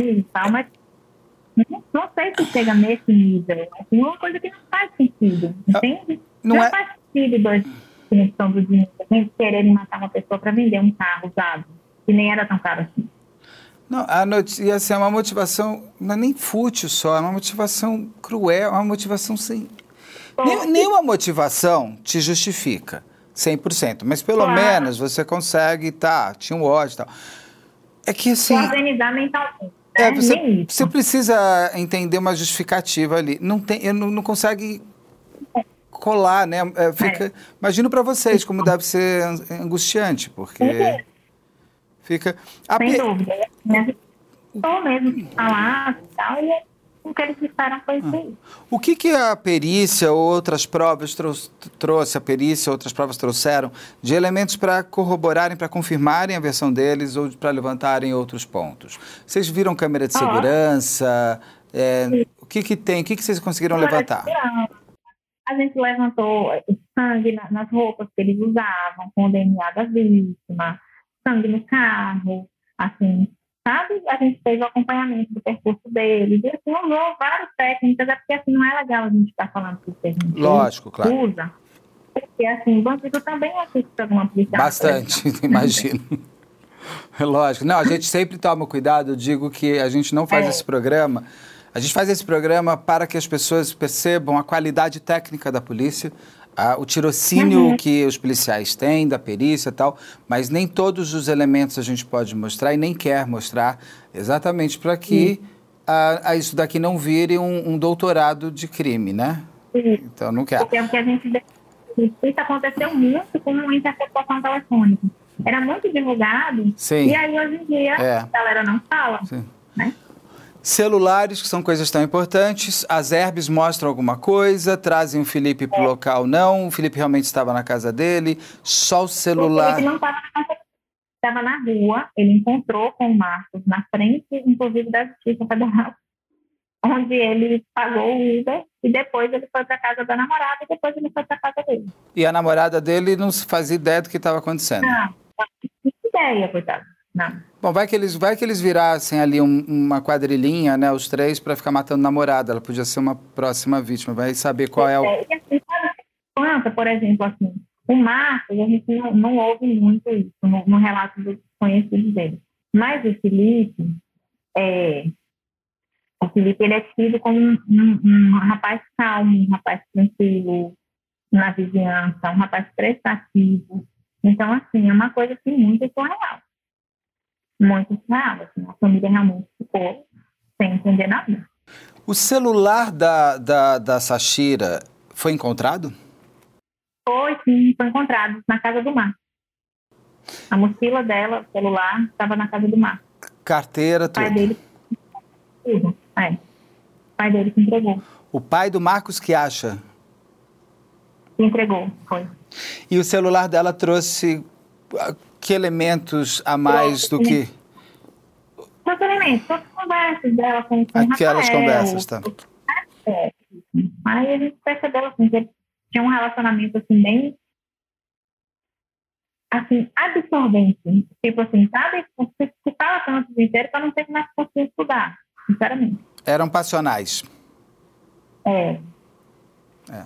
Ah, na, nas imagens da câmera da, do restaurante, existe câmera, alguma coisa que mostre os últimos momentos dos dois? Se os dois estavam conversando? Se não, foi, não. Só o carro passando, só o carro passando, tem uma só câmera na farmácia. E ela... É, mas eles não discutiram. O próprio Rafael fala que eles não discutiram.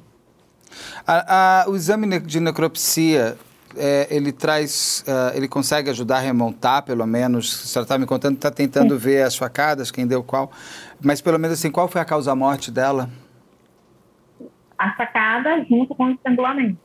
Um não, se ela não tivesse tido o estrangulamento, a senhora acredita, ou o médico acredita que ela, ela poderia ter tido? Ela, ela poderia ter sobrevivido, entendeu? Assim, na realidade, ela sangrou até morrer.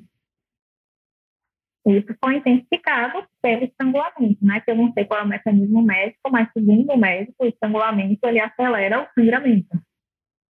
Aí eu não sei explicar como é que funciona.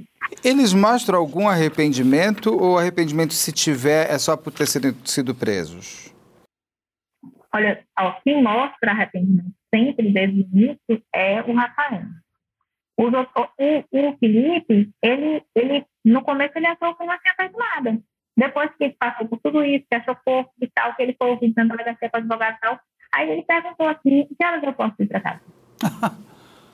é quase, é, é quase naif, é quase um, um, inocente bobo. Sim, então assim, tipo assim... Porque ele tinha que ver Netflix. Ele, é, ele parou uma série, ele parou uma série e ele precisa continuar vendo Netflix hoje, é isso?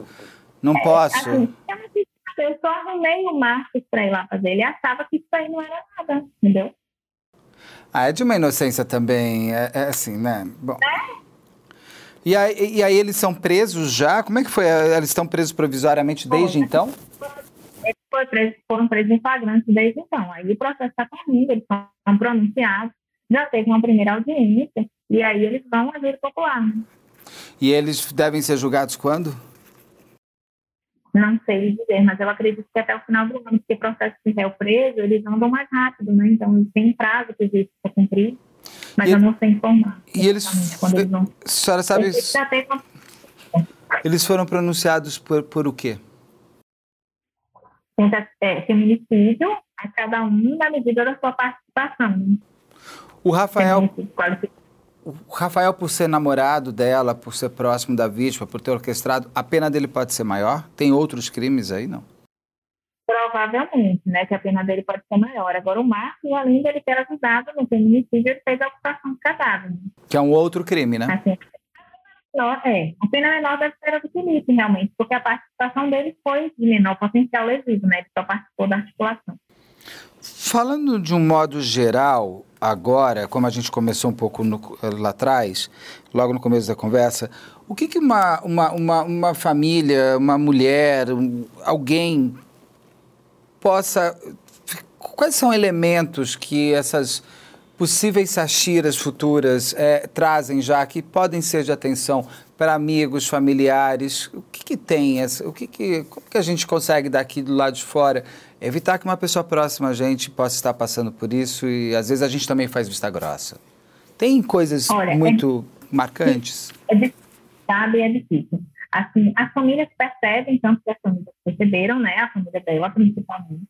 Porque, assim, a, a, o comportamento, fica um, um, relacionamento muito entre eles dois, assim, como se fosse uma coisa assim, uma simbiose, né? Assim, há uma tensão muito grande. É, não é um relacionamento que ele traz aquele prazer normal, ele traz mais tensão do que prazer, né? E uma coisa interessante que aconteceu na comunidade, como eu disse, eu visito muita escola, só que esse trabalho era sempre feito em escolas públicas. E aí as escolas particulares, elas passaram a querer sabe? Essas visitas, elas passaram a querer que eu conversasse com os alunos. E isso foi uma coisa assim, bem inovadora para a comunidade. É, assim, a, a, primeira escola que eu fui é a escola mais tradicional que tem, uma escola de feiras, é a Sacramentina, e eu fui falar em igualdade de gênero. Então, acho que foi uma, uma inovação social para a comunidade Ótimo. bem grande. E... De vez em quando a freira, coitadinha, rebrava os olhinhos, mas assim, ela deixou ir até o final. E assim, eles gostaram tanto que esse ano eu já fui de novo. E ainda... Aí eu já fui em outros É ótimo. Ainda... É, não, a gente tem que discussão, a gente tem que pontuar, inclusive mostrar para elas que isso acontece mesmo. E que o namoradinho pode fazer isso realmente. A... Olha lá o que aconteceu com a outra. Até porque são jovens e logo ainda tem uma inocência em alguns pontos. E uma Sim, das coisas. Um grande, né? As... tem uma consequência. E a pessoa, acho que se a gente, como a gente aprende matemática, a gente devia aprender direito na escola, e eu acho que a gente tem que entender também a parte é, é, emocional, que, por exemplo, ciúmes não é demonstração de amor, possessão não é demonstração de príncipe encantado. E ainda tem essa coisa, né, da, da de um, algo que cerca, ah, ele me ama tanto que eu não posso olhar para o lado eu falo para elas a música de Raul Seixas, eu falo assim, que o amor é liberdade, o ciúme é só vaidade. Sofro, mas eu vou me libertar. A então, maçã. Assim, eu sempre falo. A música A Maçã, do Raul Seixas. Essa, essa música, eu adoro essa música, é muito boa. Aí eu falo para elas algumas coisas assim, entendeu? Para chamar atenção e para que elas percebam no corpo delas assim, o desconforto. Sabe que assim, um relacionamento é parceria. Claro que às vezes ele vai ser ruim, mas ele não pode ser mais ruim do que bom, né? Se você é mais ruim do que bom, não, está bom, não está bom assim. Se não consegue sozinho, pede ajuda. Tem vergonha de falar para a mãe, fala com a coordenadora, fala com o SOI, sabe? Assim, eu sempre vou dando opções de recursos para que elas se mobilizem, assim, porque nem sempre uma amiguinha da idade delas vai ter condição de elaborar e lidar com a situação de conduzir. Então, nessa parte, elas vão precisar de um adulto de referência, que nem sempre, infelizmente, são os pais, né? Às vezes os pais não têm nem preparo emocional para dar esse suporte. Às vezes essa menina vê uma relação abusiva dentro de casa entre o pai e a mãe.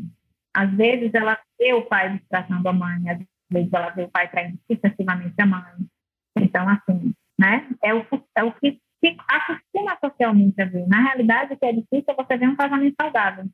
Então, assim, esse exemplo que a gente traz dentro da, da nossa casa é muito importante para os nossos filhos, os filhos eles não precisam dos pais casados, eles precisam dos pais bem resolvidos, felizes, se respeitando. sabe? Então, isso é, é muito importante que, a gente conclui, porque às vezes essas meninas, elas não têm um outro referencial.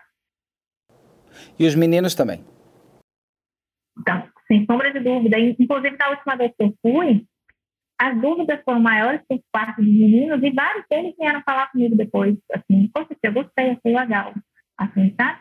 Porque, assim, as meninas também são abusivas às vezes, também são ciumentas, também são possessivas, então, assim, é uma coisa que, assim, na realidade, a sociedade precisa encontrar outras formas de se relacionar. E a gente tem uma sociedade extremamente bélica, que tem o hábito de resolver os seus conflitos pela força. E isso passa dos relacionamentos públicos para os relacionamentos privados. Então, assim, não é um problema só de violência doméstica, é um problema de violência geral, de como a gente se habituou a resolver nossos conflitos. É um problema, assim, de você bater no seu filho porque você está mostrando para ele que, assim, o mais forte ganha na força, né? Então, assim, são, são muitas questões culturais e sociais que estão ligadas a esse problema, que precisam ser trabalhadas e que é um processo longo, mas a gente precisa começar de algum lugar, né? A senhora sente que aumentou a violência é, doméstica ou a violência doméstica passou a tomar mais manchetes de que eu acho importante. Quanto mais se fala, mais a gente discute. Mas às vezes a sensação que dá é que eu não sei se é porque hoje eu leio tanto sobre isso, tantas novas sachiras todo dia.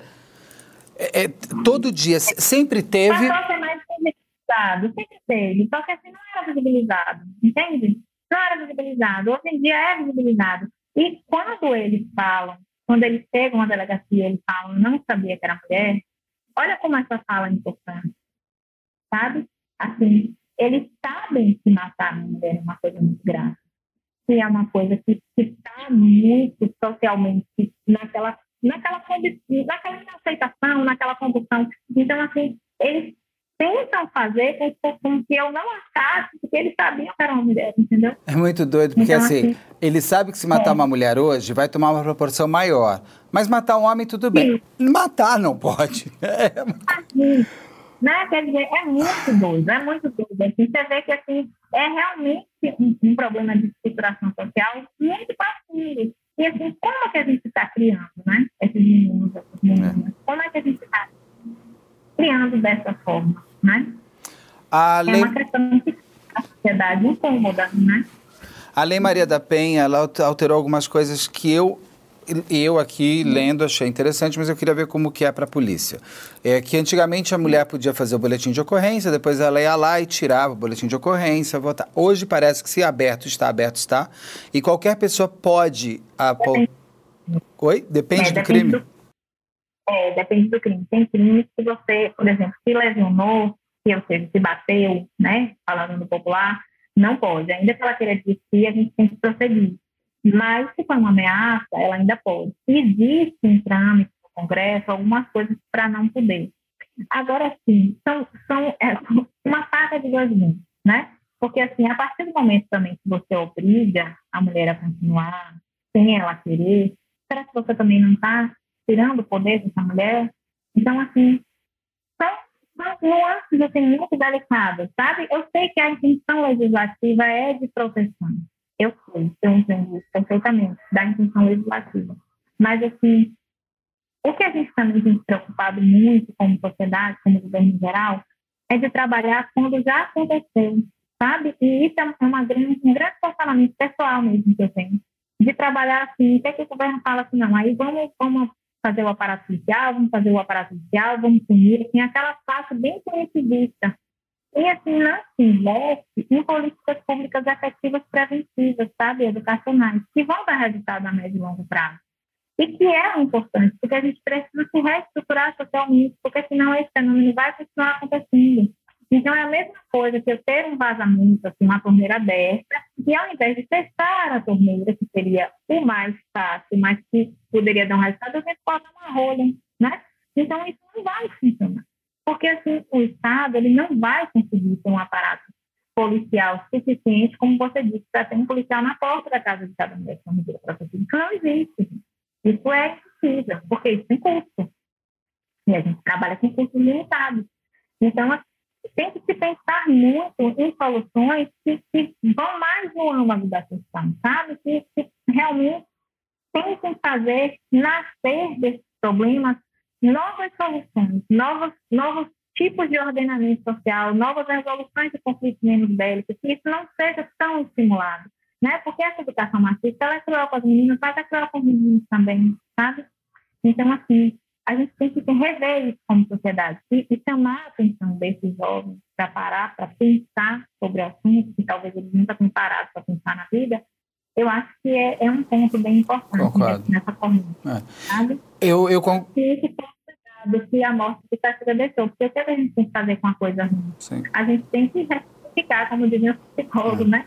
Então, como é que a gente ressignifica a morte dessa menina? É, é, é tem, assim, tem que transformar... Tem que transformar ela e o Rafael em espelho para essas pessoas. Sim. Porque é você pode ser ele, você pode ser ela. E eu concordo assim, eu acho que né? Quando você vai à, à, à, escola e faz esse seu trabalho, eu tenho certeza que você, que você tem mudado um possível Rafael que seria daqui 10 anos. Isso já é um trabalho fantástico pela educação. Ao mesmo tempo que hoje você tem problema, o problema do momento, que você não muda automaticamente. Sobre a Maria da Penha, eu queria só entender uma coisa. É, a senhora falou, não tira o poder da mulher. Mas essa mulher ela já não está tão sequestrada emocionalmente que ela precisa de alguém que fale, você não vai tirar porque vai ser pior para você? Ou ela teria sim que ter esse poder e falar, quero tirar, acabou? Faca de dois mundos, é. Eu compreendo isso. Eu acho que assim, o legislador, inclusive, teve sabedoria nos crimes mais graves, ele não permitiu que tire, né, até para que se fique esse registro criminal do, do agressor. Mas, assim, de certa forma, tira. Ela está sequestrada emocionalmente. Está. Só que, assim, tirar ou não tirar não vai impedir dela voltar com a pessoa. Eu tenho casos que continuaram e ela volta sobre A Sashira. Então, a Sashira teve é, isso. É mais embaixo. Assim, então, a solução, as pessoas têm que parar e pensar o seguinte, que para um problema grande e complexo não existe solução simples e fácil. Se você achar que existe, está errado. Tem alguma coisa que está errada, né? Comece de porque está errado. É, não, é verdade. Se a mulher não quiser tirar o boletim de ocorrência e quiser continuar com ele, olha, a Sashira, a Sashira ela tinha uma medida protetiva encontrava com aquele que viria a ser o seu último olhar que ela teria na vida. A, daí você tem. Agora, hoje em dia também síndicos de prédios podem abrir boletim de ocorrência. Tem obrigação, não tem obrigação. Eu já tive casos, olha que coisa interessante. Tem obrigação de comunicar. E eu já tive casos, inclusive veio o síndico registrar e vieram seis moradores. Esse caso é muito interessante se você quiser esse ponto. Por quê? Porque a gente foi lá, a gente pegou a mulher, a polícia militar tinha ido lá e ela tinha negado e eles não trouxeram. A gente foi lá, pegou a mulher, pegou o agressor, flagrantei e eu ouvia a vítima pessoalmente, inclusive, porque assim ela estava numa resistência tão grande ela falava assim: quando eu sair da cadeia, vai voltar para casa. Eu quero que ele me bata, não é problema.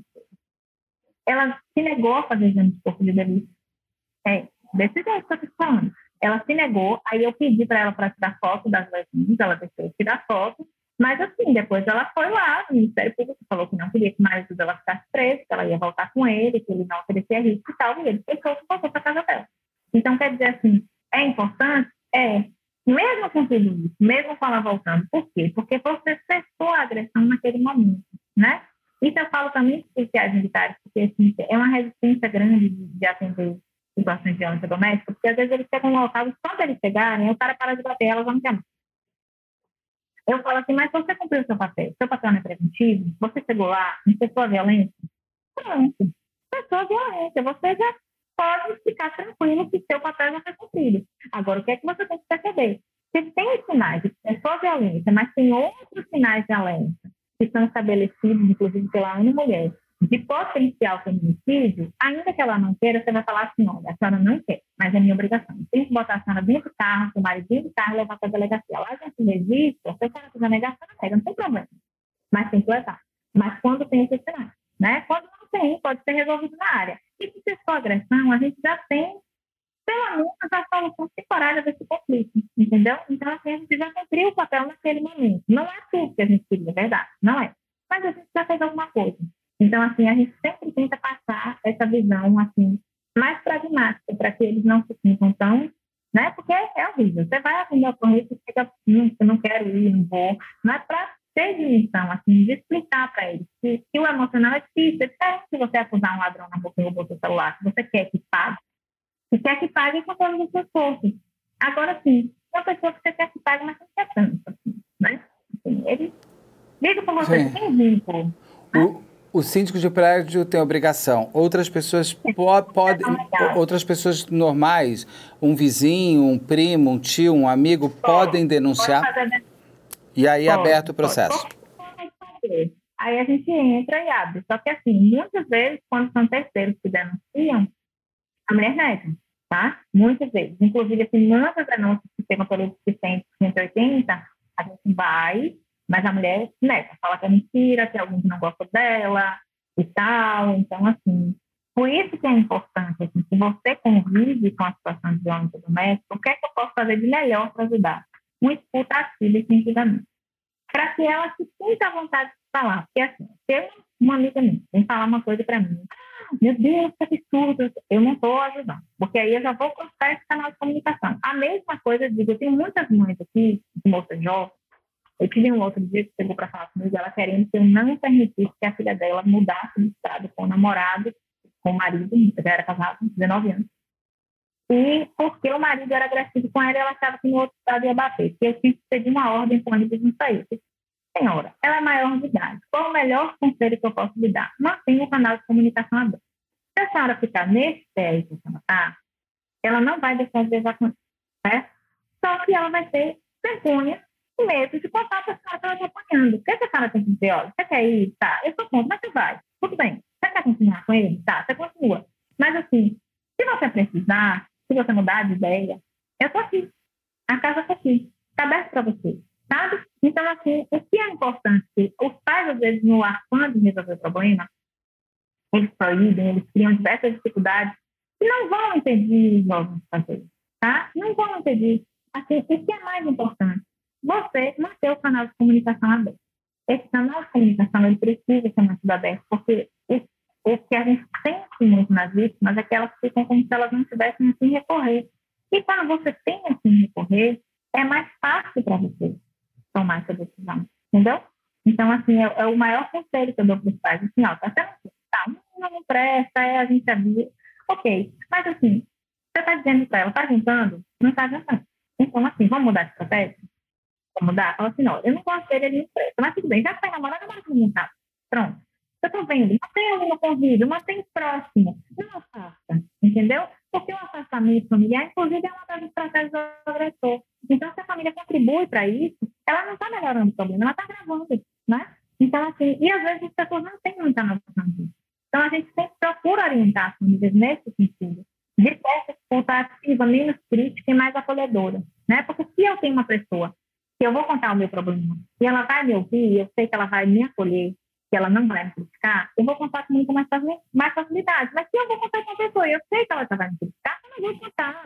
E isso vai interferir todo o meu isolamento, né? Então, é muito importante que a gente aprenda a lidar com essa situação. Porque é difícil, porque a gente não é uma sociedade de muita aceitação, né? A gente quer resolver o problema agora, assim, resolver agora. Eu também sou assim, todo mundo é. Mas, assim, em algumas situações a gente não consegue resolver agora. A gente tem que estar preparar o ambiente. E como a senhora falou, é, tem um caso que a senhora citou de um homem que já tem cinco boletins de ocorrência, cinco, ah, cinco vítimas diferentes. Tirar um pouco referência do, do futuro namorado também não é ruim, né? Porque eles são meio repetitivos. O próprio Rafael, ele, ele, vocês levantaram-se com outras namoradas, ele também era, não? Sim. Não, a, a ex-namorada dele que a gente ouviu, duas ex-namoradas dele que a gente ouviu, não, não foram agredidas, não. Aí teve uma outra que foi ameaçada, mas foi um relacionamento muito breve, né? Mas, assim, por exemplo, uma coisa que eu falo para as meninas também, olha, se o cara chegar falando mal da ex-namorada da ex-mulher, principalmente dizendo que é doida, acenda uma luz tá? Acenda, porque, assim, é o primeiro argumento de quem tem razão a desqualificar, né? Então, assim, acendeu. Chegou falando assim, não, não é ela fica falando para mim que ela é doida, ou ela não é tão doida assim. assim ah, ela morre de ciúmes né? de mim, ela... ela, ela... Forma, ela é muito conformada, entendeu? Então, assim, a mulher também tem que acabar com essa visão romantizada, sabe? A mesma coisa eu digo assim, você vai ter um filho com um cara que ele não liga para o filho do ex-casamento, Nossa, ela é do amanhã, né? Então, assim, não se acha muito especial isso com você, vai ser diferente. Gata não vai. Você chegou, com, chegou com bula, né? Tá a bula inteira ali. Ele tem bula, tem, re, tem currículo, é. tem referência, tem tudo.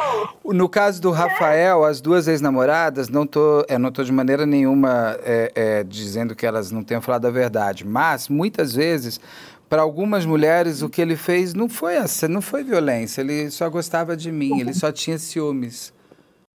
Esse conceito social é muito complexo. Então, assim, a vítima, ela não sabe muitas vezes que ela é vítima, ela não tem essa consciência, né? Ela às vezes sente lá no fundo que tem um negocinho errado. Mas, assim, tá porque assim, a importância de ter o companheiro para ela é maior do que a importância de se preservar. Como eu disse, o companheiro é um ativo social muito importante ainda na vida da pessoa. Impressionante. Doutora, tem alguma pergunta que eu não fiz que a senhora gostaria que eu tivesse feito? Algo que não falamos sobre o caso, sobre a violência doméstica como um todo? Não. Falamos de tudo? Espero que tenha sido que tenha respondido vocês. Não tudo, foi assim, ótima a conversa. Só, só, só quero... As mulheres assistem elas se identifiquem e elas levem alguma coisinha para a vida é. delas, é. né? Que o objetivo maior de falar sobre o assunto é. Sim. O nosso canal tem um público altíssimo feminino, acho que é mais, já, tá, já são, acho que são 70% da, do público é um público feminino. Então, a, as mulheres são muito engajadas no nosso canal também, e eles, e no, e no programa, e, e a gente fala muito sobre essa... Ah, Tá, tem no teu canal no YouTube, que tem quase um milhão de inscritos já, e que vai ser uma live na quinta-feira que vem, eu faço essa entrevista. Aí tem uma, uma, uma, uma, uma live com, nesse caso, se eu não me engano, uma psiquiatra forense, uma perita criminal, com a, que é a Carla que ah, apresenta, e aí elas discutem o caso e o contexto do caso. Então, a, a, através dessa Shira, você fala de muita sobre a violência feminina, sobre feminicídio, o que, que é, a gente repete muito o que, que é o crime, porque a importância dele e tal. Então a, a produção vai te passar. Quinta-feira, às 7 horas é a live. Eu só espero que o áudio aqui, que a gente consiga melhorar um pouco, porque eu tenho, só te agradeço, porque a entrevista foi muito, muito boa. Foi um prazer conversar com a senhora. É, sobretudo, tanto sobre o caso da Sachira, que é muito legal quando a gente ver um caso bem investigado, com, com todos os pontos certos, de, desde a investigação policial, perícia, tudo. E, a, e o todo em, em si, é muito importante é, essas delegacias das mulheres, falando de um modo geral, cada estado às vezes chama de uma maneira, mas é muito importante e que tenham mulheres. Eu sempre falo, gente, em delegacia de mulher tem que ter mulher atendendo, porque você precisa, senão a vítima já chega. Uma mulher é vítima de um homem, chega às vezes eu falo, não pode ter um. Né, amigo? É um constrangimento, é, imagine, né? Então, então é um prazer para mim poder ter conversado com a senhora, de verdade. É muito bom para a gente, para o canal e com certeza para o Brasil ter policiais como a senhora. Parabéns pelo seu trabalho. É. E que com certeza é. eu vou te entrevistar muitas e muitas outras vezes, porque infelizmente crimes acontecem. Mas quando você tem um policial que vai investigar, pelo menos você tem a justiça depois. Então, muito obrigado, uhum. doutora. Muito obrigado mesmo. Só vou fazer uma cabeça de encerramento e aí eu dou mais um tchau só nós dois aqui. Só um minuto. Eu conversei, tive o prazer de conversar com a doutora Gabriela de Diego Garrido, que é a delegada da Delegacia Especial de Atendimento à Mulher na Bahia, que fez esse trabalho e faz esse trabalho tão importante contra a violência doméstica, contra a violência contra a mulher, que ficou à frente do caso da Sashira Camille, que infelizmente acabou como acabou, mas que bom que teve a polícia fazendo a justiça. Sempre gosto de repetir: a mulher que é vítima de violência doméstica, a vítima é a mulher. Não tenha dúvidas com relação a isso. Tenha coragem, e é difícil ter às vezes, de impedir que o seu agressor continue vivendo com você. Procure uma delegacia da mulher, procure um amigo, um advogado, algo se você não quiser ir sozinho, mas procure, procure a sua vida, porque infelizmente é muito possível que a sua vida vem acabar se você continuar permitindo que esses agressores continuem vivendo ao seu lado. Então lembre-se, a mulher é a vítima. Obrigado e até a próxima. No nosso canal do YouTube você consegue assistir a esta entrevista na íntegra e também ver o especial que fizemos sobre este caso.